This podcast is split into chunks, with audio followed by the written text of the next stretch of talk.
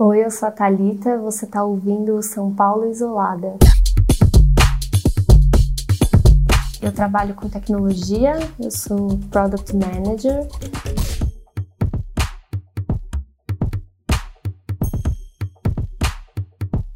Eu sou não muito alta e nem muito baixa, tenho 1,65, o cabelo escuro, mais ou menos na altura dos ombros. É, eu tô usando óculos.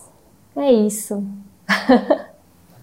é muito engraçado porque eu lembro de estar na academia ouvindo um podcast onde o Drauzio Varela estava falando do, do coronavírus. Ah, sei lá, isso devia ter sido em janeiro mesmo, fevereiro. E ele falava assim: olha, calma, né? Se você tiver sintoma, espera um pouco. Então, assim, ninguém conhecia, né? A doença direito, então ele estava a princípio falando: não vá no hospital de cara, né? Calma. Avalia, fica em casa. Se você sentir uma falta de ar, aí você vai. Então tava muito nisso, assim. É, e aí eu tava, poxa, indo na academia, tava fazendo minhas coisas normal. É, no carnaval, a gente combinou de ir para o interior, ficar só nós dois numa casa, porque a gente queria descansar. Então a gente falou assim: ai meu, vamos nesse carnaval, vamos pegar e ficar lá de boa. E aí, ano que vem a gente. ai, e aí, ano que vem a gente aproveita. Pô, né? Carnaval tem todo ano, estamos cansados, né? Vamos ficar lá de boa e logo depois vem nossas férias também, então. Vamos relaxar. depois a gente aglomera. É, depois a gente aglomera. Ai, ano que vem tem. Ah, depois sempre tem pós-carnaval também, não sei o quê. A gente vai nos outros blocos que tiverem depois e que são mais vazios. Aí foi isso. Então a gente não saiu, não foi para bloco nada. A gente foi pra casa dos pais do, do meu namorado no interior e ficamos lá, entendeu? Então foi tipo bom, descansando e tal mas tinha zero esse clima, né, de doença, não sei o que. As pessoas não estavam se preocupando com isso e as orientações também eram, quer dizer, elas existiam, mas também tinha muito desconhecimento sobre a doença. Então, eram orientações um pouco genéricas. Depois você foi viajar, é isso? Você entrou de férias, tipo, logo depois do carnaval? Isso, foi. Que eu lembro que quando a gente chegou na Bahia, a galera tava desmontando as estruturas lá do circuito Barra Ondina, que foi onde a gente ficou. É, então a cidade estava mais vazia, mas era aquele clima, pô, o carnaval tinha acabado de acontecer. Na última semana de férias, veio o anúncio da pandemia, aí a economia zoou toda, aí as pessoas não sabiam o que fazer. Então foi tudo junto no final da, das minhas férias. Acho que foi ótimo a gente ter tirado férias, a gente teve uma sorte grande porque as férias foram incríveis mesmo. A gente, putz, descansou, saiu o que a gente queria sair. Acho que depois daquilo eu nunca mais senti isso, né, nesse período. De tranquilidade, de poxa, eu tô na praia de boa, porque depois disso, enfim, né, estamos aqui hoje. Então, é, eu saí realmente do paraíso das férias direto pro confinamento. E dali foram seis meses direto sem nada sem pisar na rua, só pedindo delivery mesmo e mercado. Então, seis meses direto sem realmente fazer nada que não fosse o trabalho em casa mesmo, home office. E a gente começou a pensar assim, ah, tá, vamos ver o que a gente consegue fazer em casa, né? Ah, exercício, não engatamos. Tipo, ficou mesmo, a gente tentou, sei lá, um mês, dois meses, mas aí depois daquilo ai, cansa, é um cubículo, e aí você tá fazendo um exercício ali, é, parece, sei lá, meio. Pra mim era meio sufocante, assim. Como foi a relação de vocês? Porque antes vocês saíam para trabalhar, né? E aí, de repente, seis meses dentro de casa, sem sair pra ir no supermercado, assim. Vocês faziam atividade juntos ou não? Foi engraçado porque no começo a gente ficava realmente junto no mesmo cômodo, né, no mesmo escritório. Então, o que a gente conseguiu ver é que não dá pra gente trabalhar no mesmo escritório. porque são muitas reuniões, é muita call. Eu falo alto, ele fala alto. Então a gente precisou meio que separar. Então a gente hoje simula um pouco a dinâmica que era antes, né, de da gente se encontrar no início do dia e no final do dia, porque eu tô num canto da casa, tô na sala, ele está no escritório, então a gente se vê de manhã, a almoça juntos, nos encontramos na mesa de jantar, Depois do almoço, a gente vai cada um pro seu canto de novo. E aí a gente volta a se encontrar no sofá dessa vez, no final do dia. É, tem funcionado bem, assim, acho que é, a gente não teve aqueles problemas do tipo, nossa, não, não suporto o meu parceiro, nada disso. Ainda bem. Pelo contrário, acho que a gente fortaleceu a nossa relação. Tem essas coisas mais de casa que ficam mais evidentes, né? Tipo, de organização, né? Sei lá. Tem, a gente tem um, um pouco esses embates, mas, né? Acho que também um pouco por estar tá 100% junto dentro de casa sempre. Mas é tranquilo.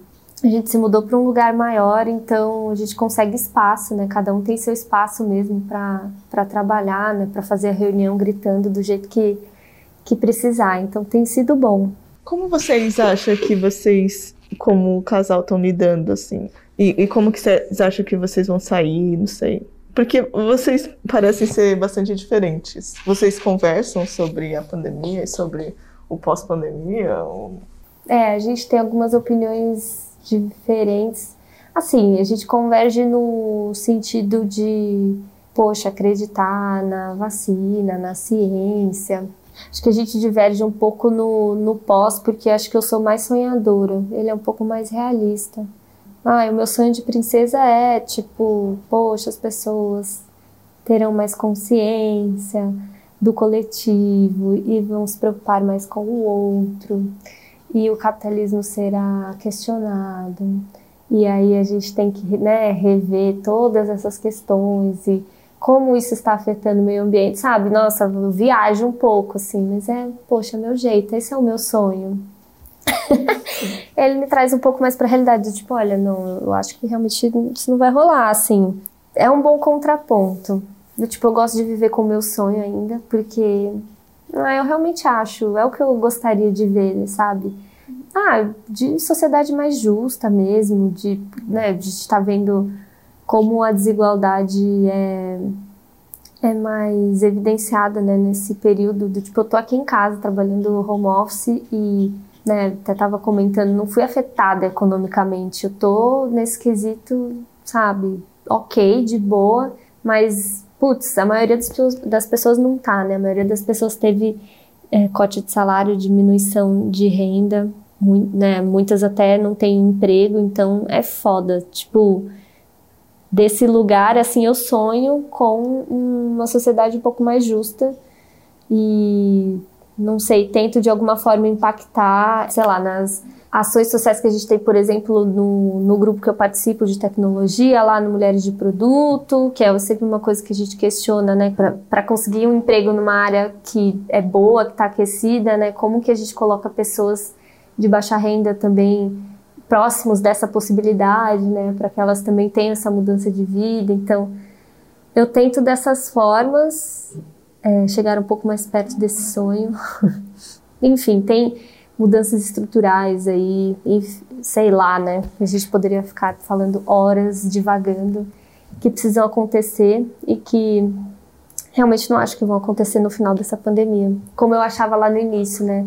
É, acho que no início todo mundo viu um pouco como uma oportunidade, né? De caraca, mudança. E o que a gente viu na prática, na verdade, foi mais um, um atestado, assim, de quem tá se dando bem, quem tá se dando mal, né? Do tipo, como isso evidenciou as desigualdades.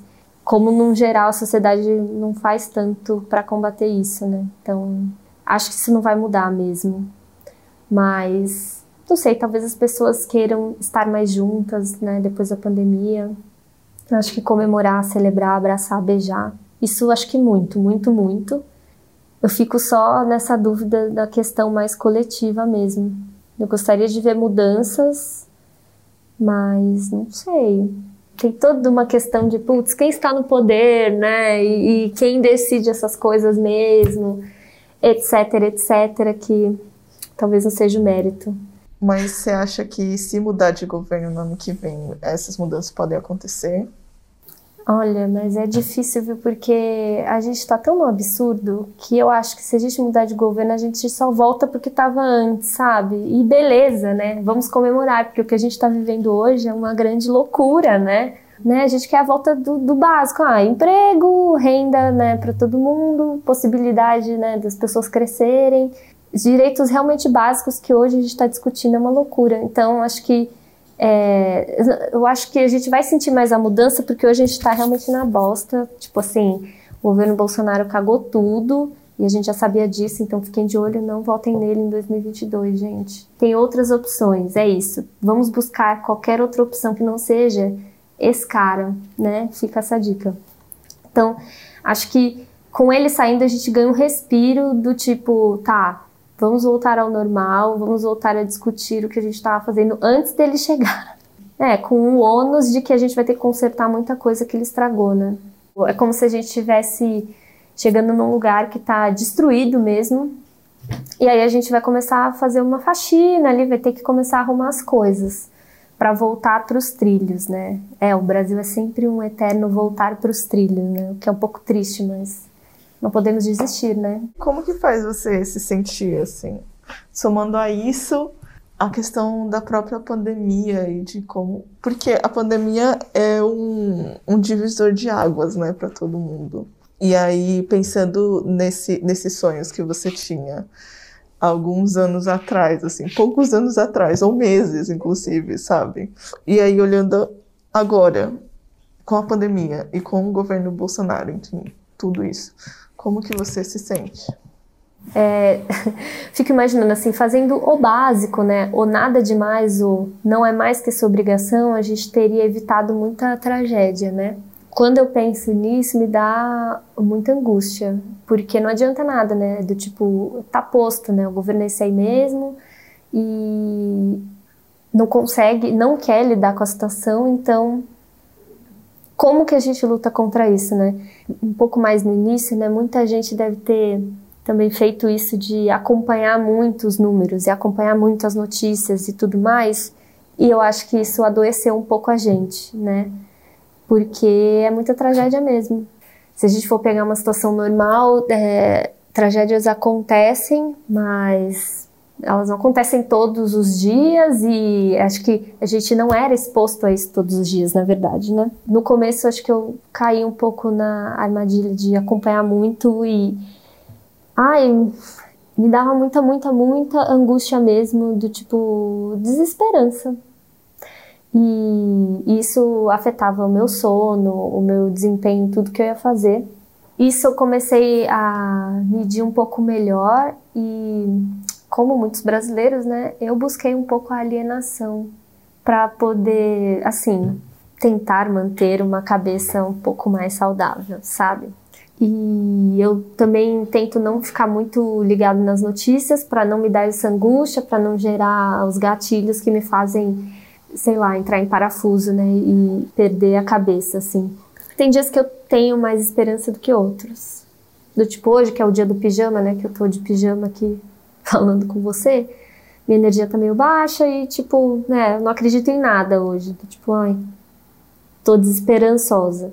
Tem dias que isso é um pouco, é um pouco melhor, né? Eu tô mais animada e não pela situação atual, né, que não muda, que é horrível, mas tem dias que eu tenho um pouco mais de energia para seguir com a vida mesmo, para fazer minhas atividades, para fazer o que é esperado de mim no trabalho. Então é meio que uma montanha russa mesmo acho que estamos vivendo assim, meio que um dia de cada vez mesmo. E tentando, na medida do possível, se acolher, né, sei lá, entender um pouco.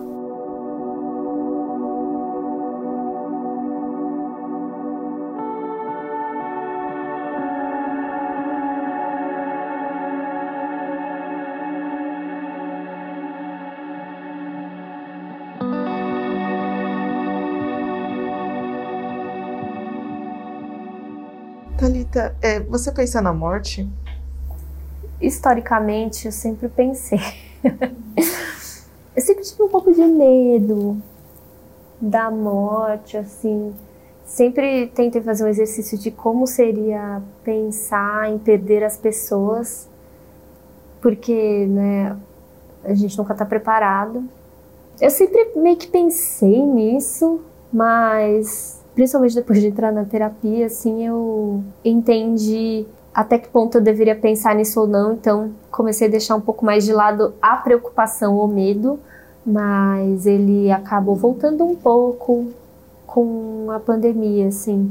Acho que agora, por exemplo, né, que tem em um ano e meio tem outras cepas, tem outros grupos de risco, acaba que pessoas mais jovens hoje têm mais risco, né, com essas cepas novas aí, e aí acho que eu tenho pensado um pouco mais. Mas assim, são coisas que passam pela minha cabeça e que eu tento dissipar se eu acho que não vai agregar em nada no momento.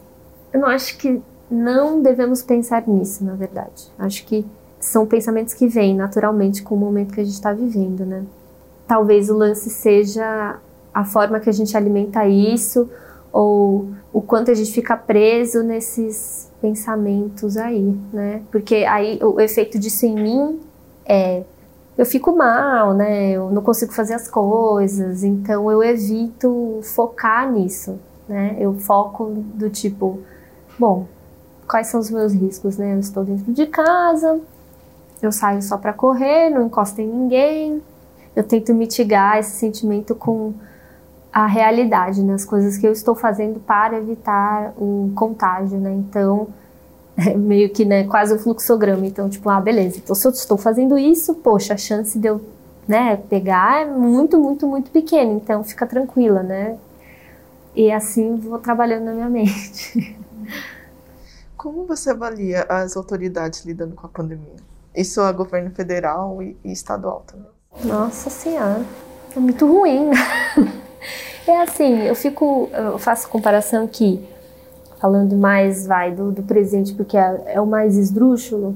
Se ele estivesse trabalhando para uma empresa privada, ele já teria sido demitido há muito tempo, muito tempo. Do tipo, ele minimamente é um incompetente. É, a gente está falando de política, né? então é muito mais complicado, né? É, ele foi eleito democraticamente e ok, acho que foi uma escolha, né? É, que o Brasil fez. Eu coloco o Brasil num geral, tá? Né? Eu sei que eu mesma comemoro um pouco não ter votado nele, porque eu não votei. Mas, né, generalizando assim, o Brasil, a maioria das pessoas é, decidiu apostar nele mesmo sabendo dos riscos, assim, que estavam postos, né? Sei lá, né, ele prometeu e ele tá cumprindo exatamente o que ele disse que ia fazer, então acho que foi um, um risco muito alto que as pessoas compraram mesmo, meio inconsequente só na, na naquela gana de mudança a qualquer custo, colocou um lixo, para dizer o mínimo, no, no poder. Então, acho que é sofrível. As pessoas que queriam fazer o mínimo não conseguiram, né? Então, saíram, né? Foram saídas. E parece mesmo que é um, um, um plano de genocídio, assim. E acho que os governadores, assim, sei, sei lá, em São Paulo, acho que tem muito essa questão do, do da autopromoção, assim, é fogo, porque hoje a gente comemora quem faz o mínimo, né? Quem faz exatamente o que precisa ser feito, o mínimo que precisa ser feito hoje é comemorado, porque a barra está muito baixa. Então, não acho assim também que, falando mais de São Paulo, né? Tá exemplar, porque é, essa questão política do abre não abre, né, do lockdown mal feito, eles sabem exatamente o que precisa ser feito, né? Eles sabem que é, precisa ser incentivado que as pessoas fiquem em casa e quem não puder é, ficar em casa precisa ter segurança para chegar ao trabalho ou então precisa ter um auxílio né, emergencial decente para as pessoas conseguirem sobreviver, pelo menos, né? Acho que eles sabem disso, mas eles não fazem. Aí a gente está naquela terceira onda que a primeira não acabou, sabe? É, a primeira não acabou, veio a segunda, já estamos na terceira. Então, acho que, no geral, é bem sofrível a, a atuação dos governantes, né, em relação à pandemia, mas eu tenho convicção de que isso é muito pelo fato do governo federal não puxar é, ações concretas para lidar com essa situação. Né? Acho que muitas, muitas mortes poderiam ter sido evitadas, né? Se alguém fizesse o mínimo, olha isso, né, gente? É, é louco também, porque isso mexe com a nossa percepção do que é bom, do que não é, né? Do que a gente merece, do que a gente não merece, assim, do tipo, Gente, o Brasil merece muito, muito mais que isso, né? Mas hoje a gente está reivindicando o mínimo, porque o mínimo a gente não tem. Não tem por culpa dele, tá, gente? Do Bolsonaro. É isso. Tá bom? Isso tem que ficar claro aqui, ó. Culpa do Bolsonaro, né? E da, da equipe dele, né? É que, acho que atende outros interesses que não da população brasileira. E o que você quer pro, pro futuro do Brasil?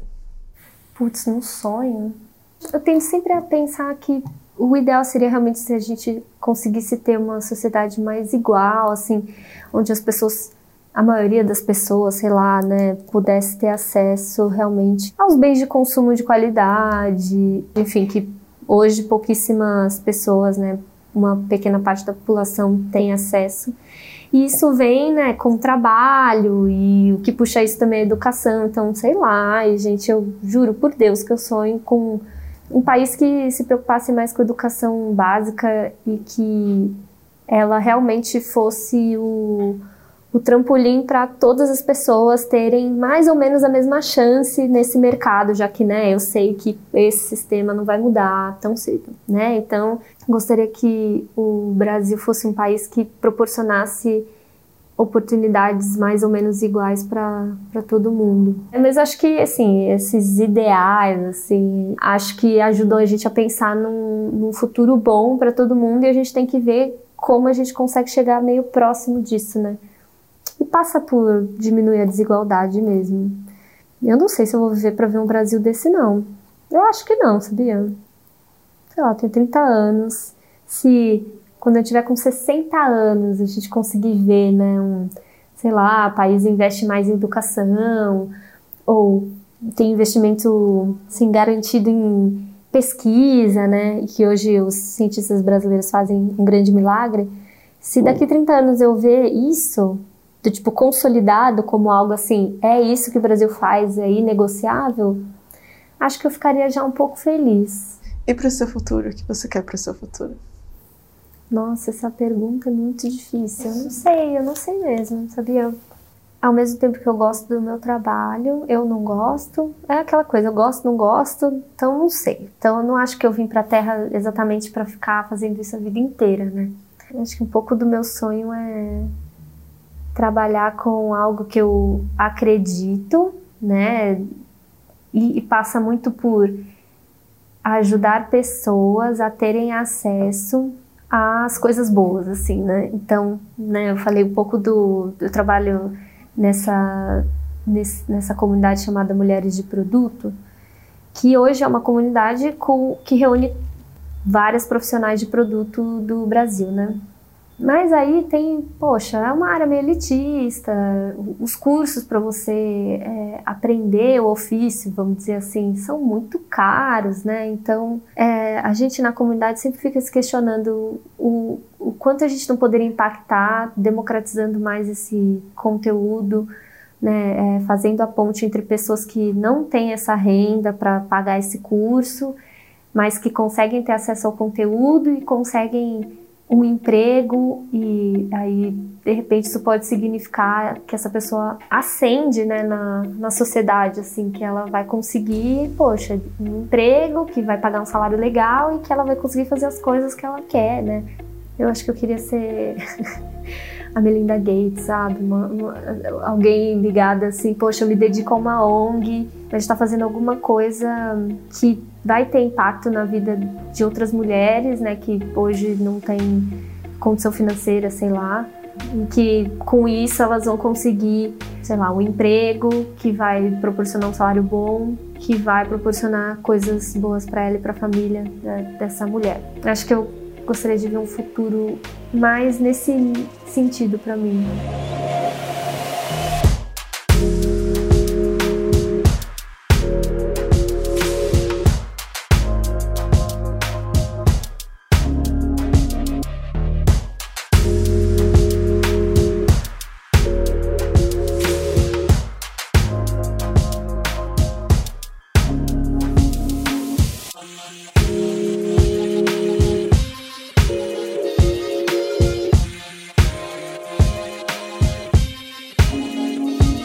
Podcast São Paulo Isolada é um projeto independente criado por mim, Isabela Yoshimura. Veja mais fotos no nosso Instagram e também no nosso site, o sãopauloisolada.com.br. Lá você vai encontrar essa conversa transcrita e também vai poder assinar a nossa newsletter com dicas do que fazer nesse período de pandemia. Se quiser contribuir com o projeto, temos uma campanha de financiamento coletivo aberta no Catarse. Toda ajuda já é um super apoio para que ele aconteça.